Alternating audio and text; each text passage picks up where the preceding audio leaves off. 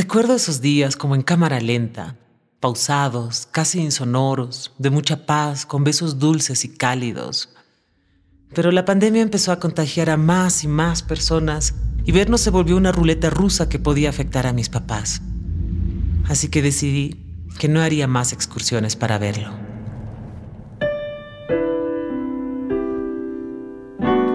Rascacielos Podcast. Las historias de la gente.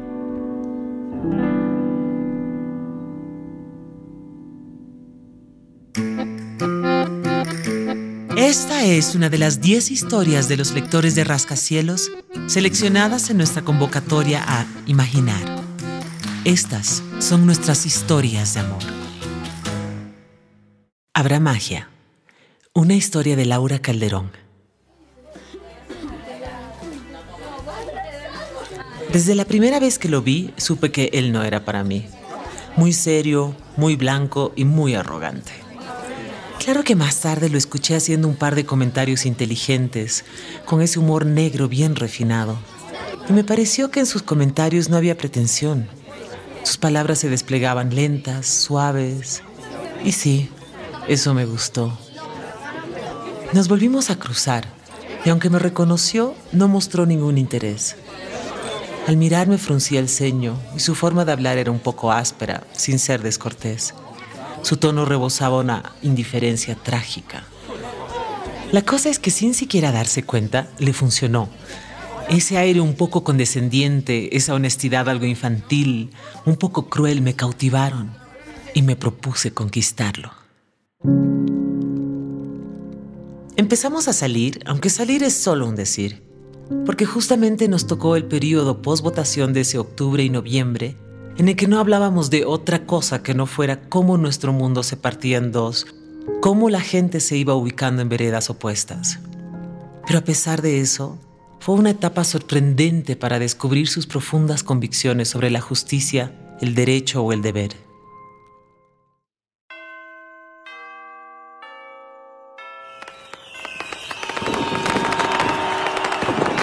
Llegaron las fiestas y supe que bailar no formaba parte de sus inquietudes, menos de sus ganas y menos aún en un lugar atestado de gente. Así que las celebraciones me encontraron bailando como poseída en un círculo absoluto de mujeres. Llegó enero con apis y miniaturas, febrero con el de viaje, marzo la que estaba de viaje era yo y a mi retorno, cuarentena. Entra en vigencia la cuarentena total en el país. Se debe estar en casa todo el día. Será el mejor camino para enfrentar el coronavirus. Las determinaciones son las siguientes, por favor. Los fines de semana se volvieron expediciones a su departamento. Yo cargaba una mochila para llegar, desinfectarme y cambiarme de ropa. Recuerdo esos días como en cámara lenta, pausados, casi insonoros, de mucha paz, con besos dulces y cálidos. Pero la pandemia empezó a contagiar a más y más personas y vernos se volvió una ruleta rusa que podía afectar a mis papás. Así que decidí que no haría más excursiones para verlo.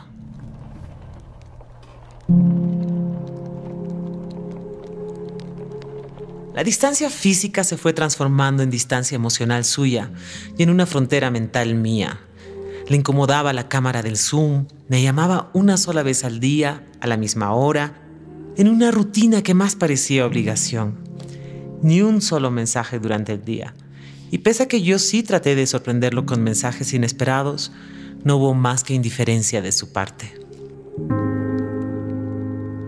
Abrumada y triste, con un mes de julio que nos arrebató vidas y esperanzas, decidí terminar y él aceptó. Agosto consistió en cómo balancear mi fuerza de voluntad frente a mis agudas imperfecciones.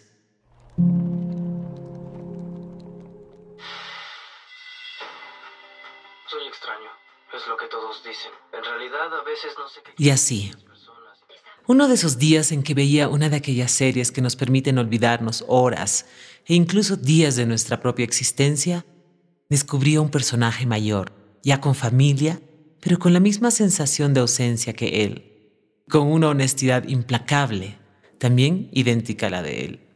¡Wow! ¿Qué es esto? comencé a pensar.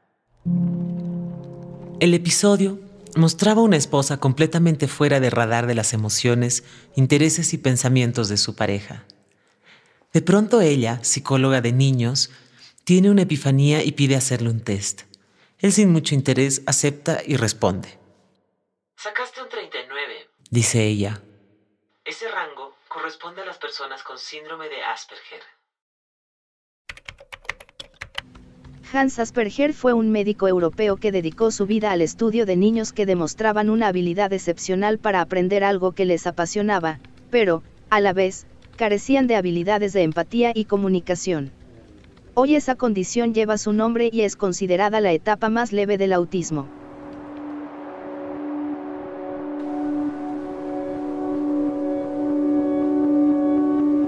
Me recorrió un viento frío por la espalda.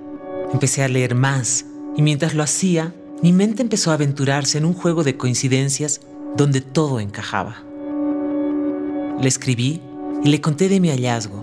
Le mandé el test, videos, referencias de películas y decidimos vernos para conversarlo. Hice el test, saqué 39. ¿Tú lo hiciste? Me preguntó. Sí, respondí. Saqué 6. ¿Seis? ¿Cómo sacaste un puntaje tan bajo? dijo sereno.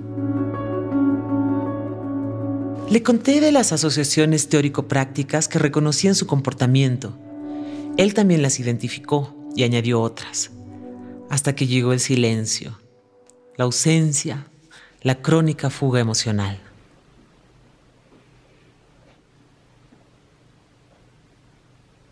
¿Qué harás? Pregunté para romper el silencio reconocerme, aunque no creo que vaya a cambiar, contestó. Yo estoy aquí para lo que necesites, le dije. Esta vez fue él quien tomó la decisión de no vernos más. Es mejor no hacernos daño, dijo. Pienso en Asperger, en cómo Asperger viajó en el tiempo, en pandemia, desde Europa hasta Bolivia para cerrar una historia, para explicarme sobre la inmensidad de la mente humana, para aclararme que no puedo ni podré entender todo, no podré amar todo, y sin embargo habrá magia. Me quedé orbitando, ahora yo, en mi propio silencio. No había nada más que esperar de él. De mi parte, una sensación de alivio mezclada con pena. Pena por mí, seguramente igual que él.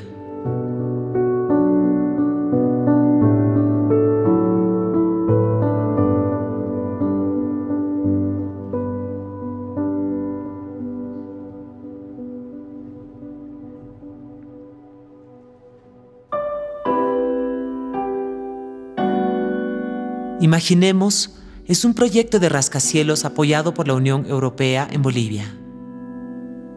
Este podcast fue producido por Valeria Möller Ceballos e Iván Méndez Cosío. La música característica es de Santiago Peñalosa Lanza. Manuela Paza, José Alejandro Zapata, Regina Gómez, Mayra Paredes y Kevin Velasco ilustraron estas historias.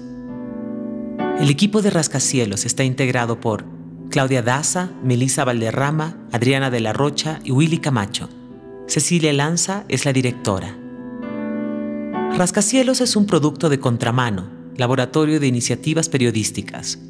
Nos encuentras como revista Rascacielos en todas las redes sociales y Rascacielos Podcast en tu plataforma de podcast preferida.